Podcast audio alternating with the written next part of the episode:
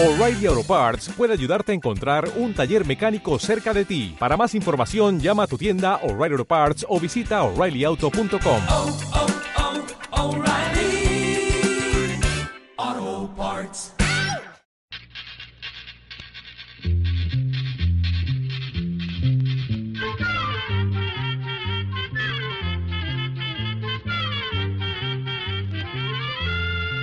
Llegó pa' llegó la escuela, llegó la escuela, llegó por radio.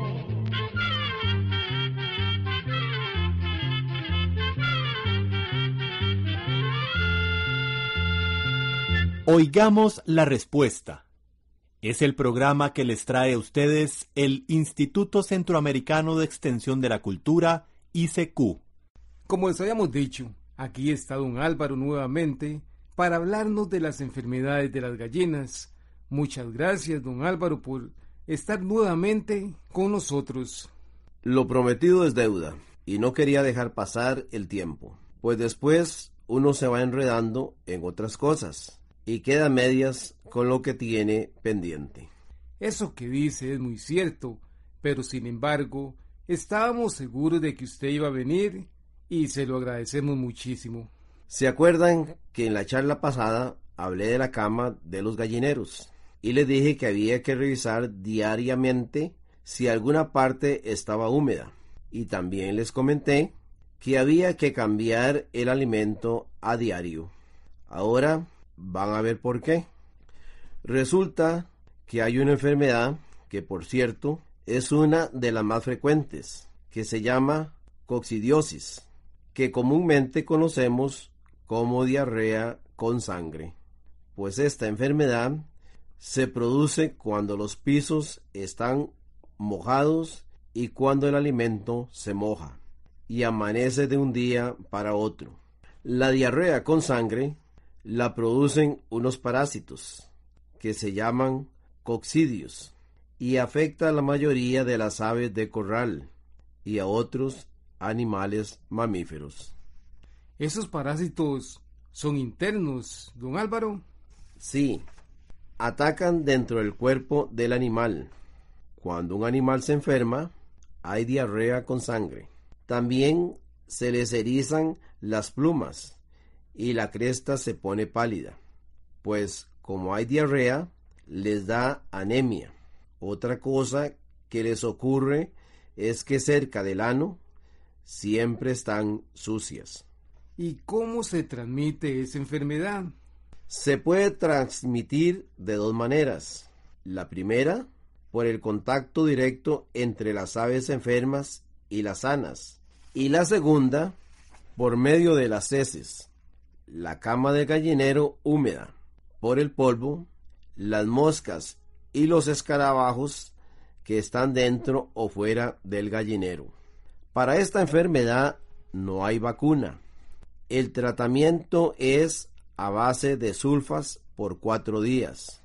Por lo general, hay que darle un cuarto de pastilla de sulfaltiazol al animal enfermo.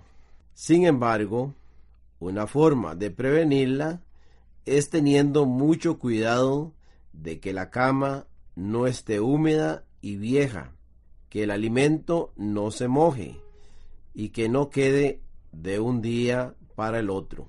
Ya me doy cuenta por qué usted comenzó la otra charla hablándonos de los gallineros, de los comederos y bebederos. Sí, y es que si nos ponemos a ver, el gallinero es la casa donde viven las aves. Es parecido a la casa donde vivimos nosotros. Si la casa está limpia y ventilada, hay menos riesgo de enfermarnos. Imagínense ustedes si nosotros no limpiáramos, ni sacudiéramos, ni laváramos los platos ni las ollas.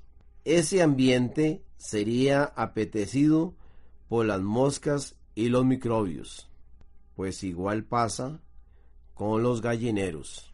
vamos a hacer un descansito. Aquí hay una rica taza de café caliente.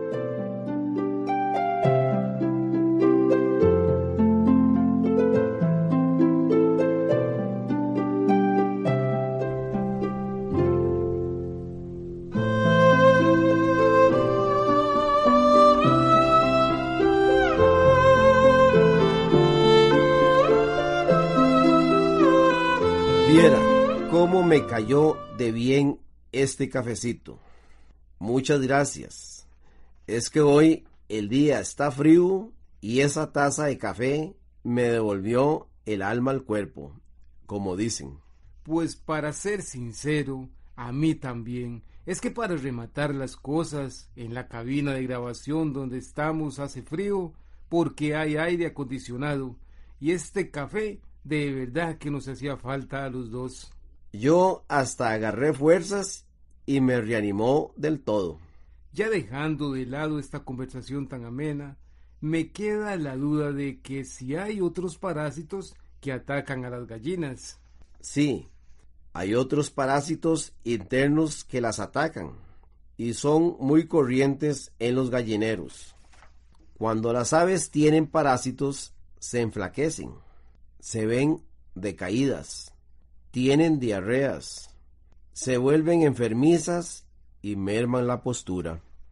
Para evitarlos, se disuelven de media a una cucharadita de piperacina por cada litro de agua y se les pone como única agua de beber por uno o dos días.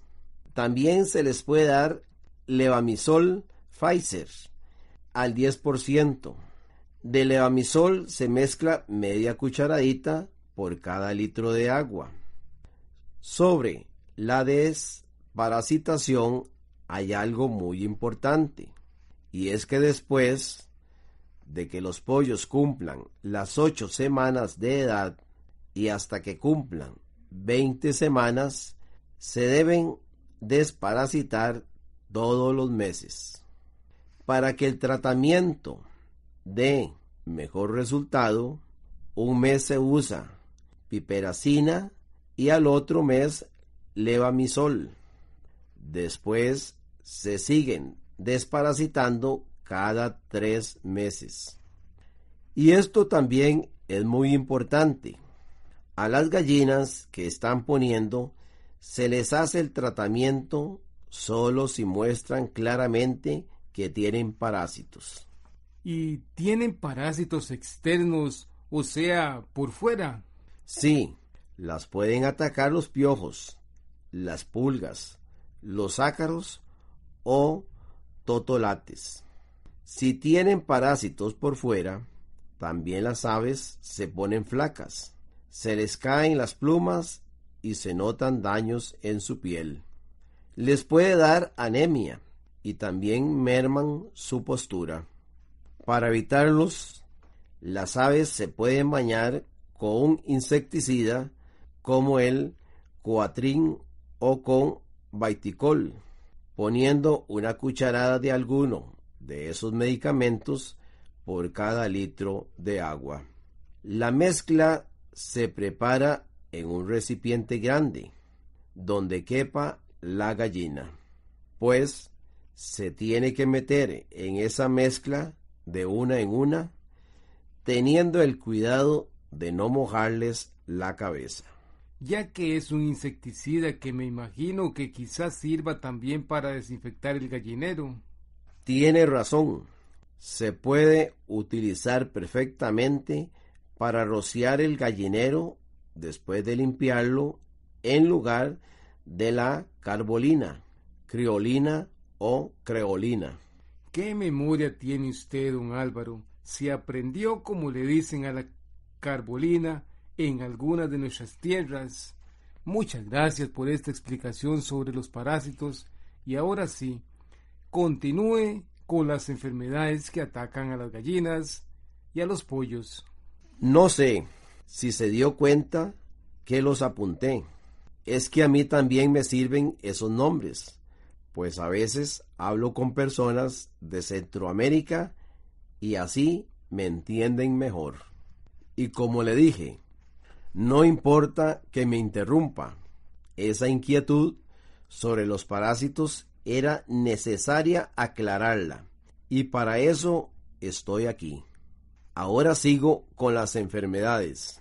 Voy a hablar de la enfermedad que se llama Newcastle o peste.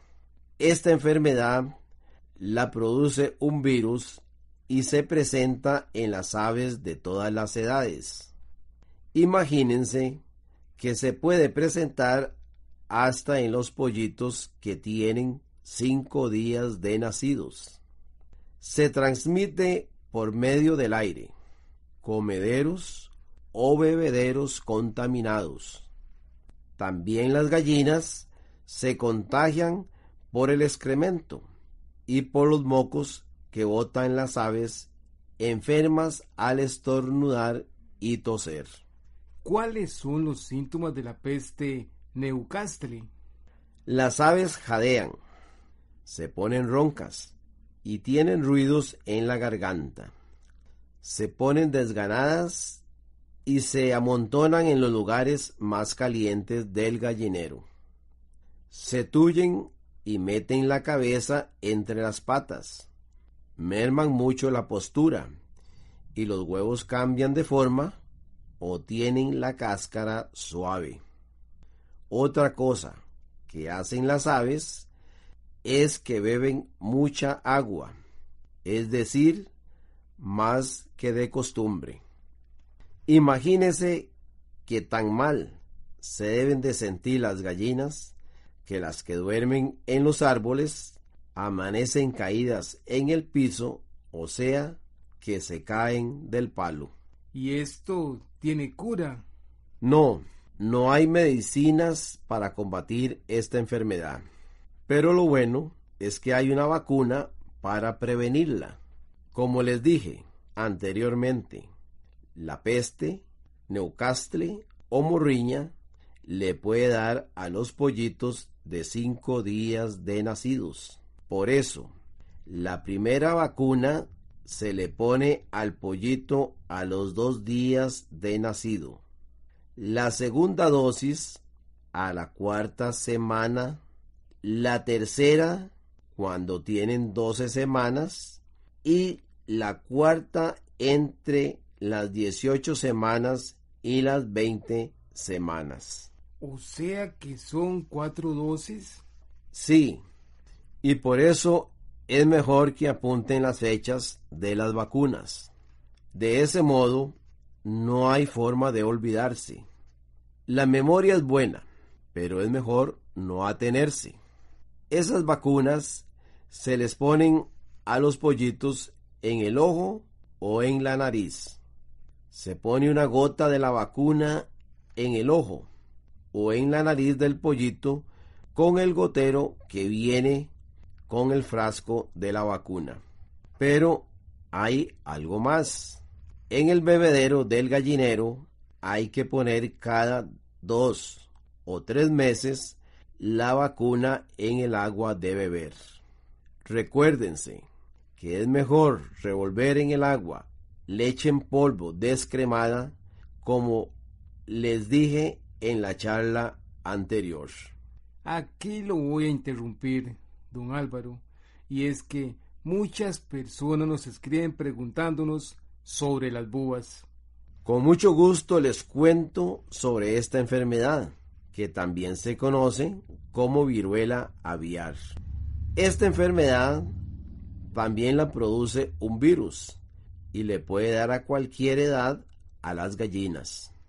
Puede dar de dos formas. La primera da en la piel. Se podría comparar con un mezquino seco.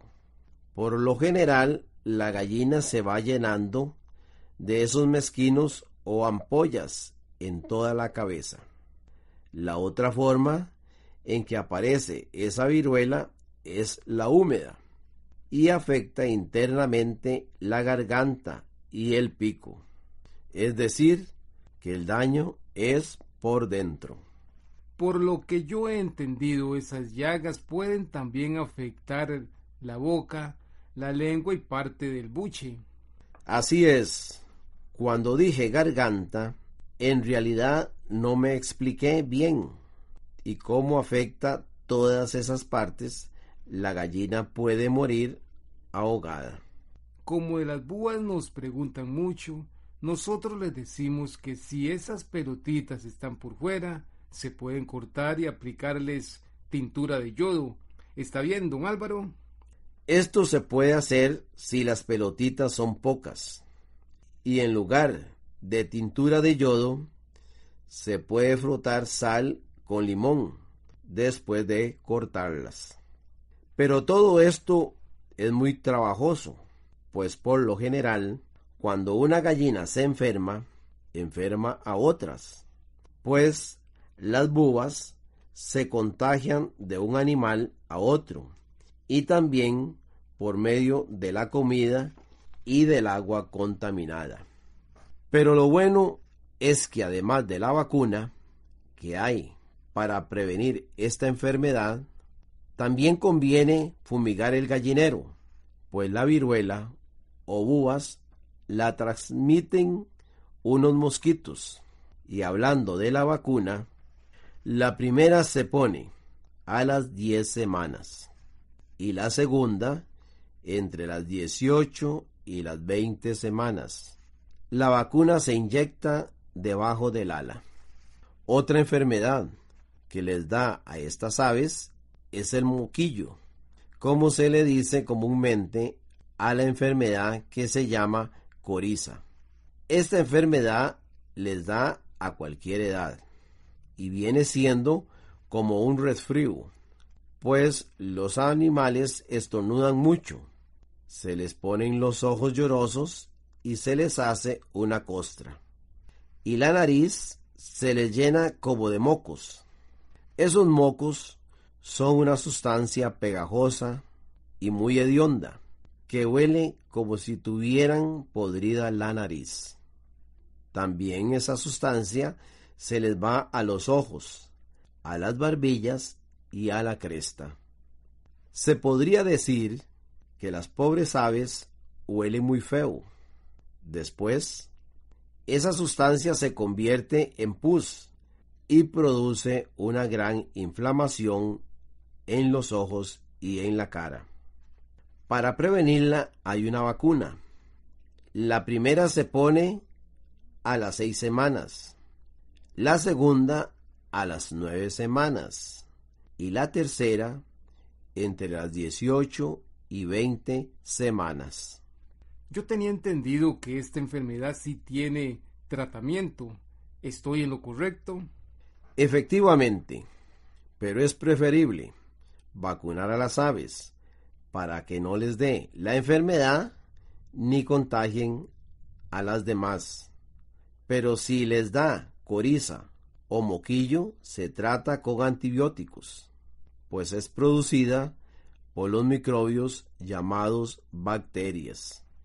El medicamento que más se utiliza se llama sulfatiazol, que se puede poner en el bebedero.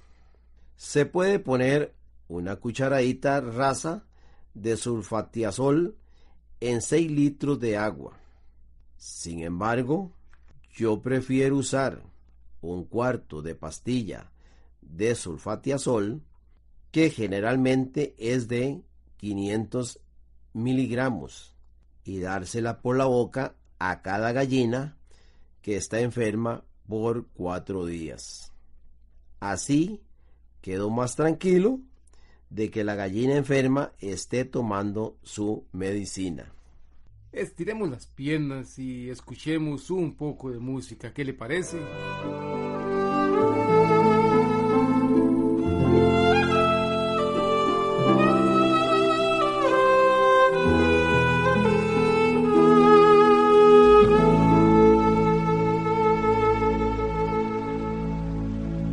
Sí, por supuesto, ya va siendo hora. Seguimos con las enfermedades. ¿De cuál nos va a hablar ahora? De la cólera aviar, conocida también como accidente o peste. La cólera aviar la causa uno de los microbios llamados bacterias. y mata a una gran cantidad de aves. Las aves se contagian si entran en contacto con los animales enfermos y también por el excremento y los mocos que botan las aves enfermas. Pero también se contagian por medio del agua contaminada o por el alimento contaminado. Y, para peor de males, las ratas y los ratones pueden propagar la cólera aviar. Desde hace rato estoy por preguntarle, cuando usted habla de los alimentos y del agua que están contaminadas, ¿cómo ocurre eso? Como todas las gallinas comen y beben juntas, pues si hay alguna que está enferma, contamina el alimento y el agua. Y así es como se propagan las enfermedades. Yo había pensado eso mismo, pero no estaba muy seguro. Mejor haberlo aclarado. Nada cuesta preguntar y así uno se asegura de que entiende bien las cosas. Bueno, y siguiendo con el cólera aviar, voy a hablarles de los síntomas. Una cosa que hay que estar atentos es que a veces las aves no dan muestras de la enfermedad y de repente caen muertas. Luego, la cabeza coge un color morado y las barbillas se les hinchan mucho. Otras veces, sí, nos podemos dar cuenta cuando el cólera aviar las afecta. Comienzan desganadas, dejan de beber agua y se enflaquecen rápidamente. También puede darles diarrea y merman la postura. Otra cosa que les ocurre es que las coyunturas de las patas y dedos se les pueden inflamar y a veces tienen dificultad para respirar. Imagínese que si se abre un animal muerto, se notan hemorragias principalmente en el corazón, el hígado, los pulmones y los riñones y cogen un color oscuro. El tratamiento es a base de antibióticos. Se puede inyectar las aves con emicina LA, poniéndoles un cuarto de centímetro cúbico por cada kilo que pesen. La inyección se pone debajo de la piel del pescuezo. También se les puede dar otro antibiótico que se llama terramicina fórmula animal. Se disuelven 2 gramos de terramicina fórmula animal por cada litro de agua y se les pone como única agua de beber de 3 a 5 días. Pero acuérdense que es importante dejar el agua reposar un día entero para que no tenga cloro. Sin embargo, muchas veces no da tiempo darles ningún tratamiento y las aves mueren. Por eso es mejor prevenir la enfermedad vacunando a las aves. La primera vacuna se pone a las seis semanas de edad debajo de la piel de pescuezo. A esa edad se aplica solo en Belice, Guatemala, El Salvador y Honduras. Según tengo entendido, don Álvaro, el cólera aviar se presenta sobre todo en Belice, Guatemala, El Salvador y Honduras. Está en lo correcto y por eso se les debe poner la vacuna a las seis semanas de edad y a las doce semanas. En el resto de nuestros países, la primera vacuna contra el cólera aviar se pone a las doce semanas. Creo que ya no nos va a dar tiempo de seguir hablando. Abusando de su confianza, ¿usted cree que pueda venir mañana otra vez para terminar estas charlas? Yo encantado.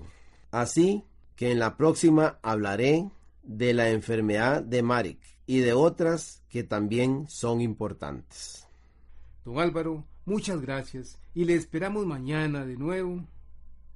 Y usted esté atento, pues mañana, Dios mediante, estaremos con la tercera parte y final sobre las enfermedades de las gallinas y los pollos.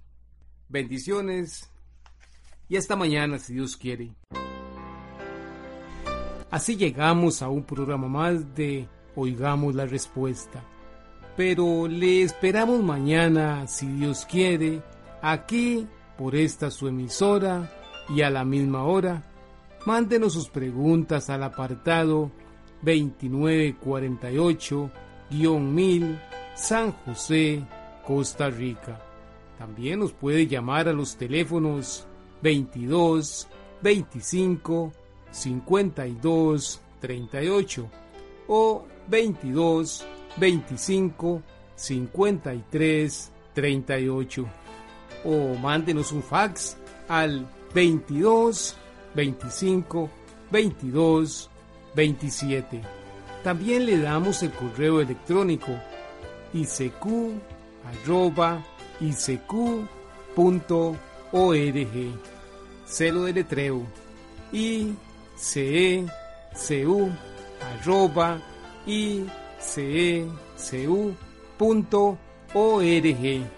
Para nosotros sus preguntas son muy importantes y estamos para servirle. También puede dirigir su pregunta a esta emisora que ellos amablemente nos la harán llegar. Muy importante, dele su nombre completo, dirección bien exacta, ah, y el lugar donde escuche el programa. Recuerde que comprender lo comprensible es un derecho humano. Que Dios le bendiga.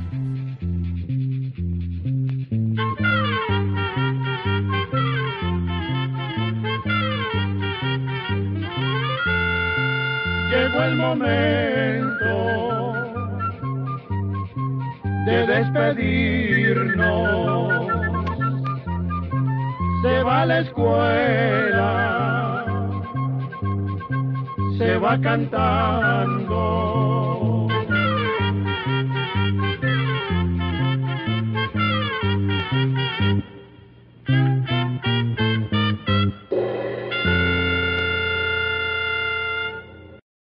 ¿Te preocupas por tu familia? Entonces, ¿por qué darles solo huevos ordinarios cuando pueden disfrutar de lo mejor? Eggland's Best, los únicos huevos con ese delicioso sabor fresco de granja, además de la mejor nutrición, como 6 veces más vitamina D, 10 veces más vitamina E y 25% menos de grasa saturada que los huevos regulares, además de muchos otros nutrientes importantes. Así que, dales los mejores huevos. Eggland's Best, mejor sabor, mejor nutrición, mejores huevos.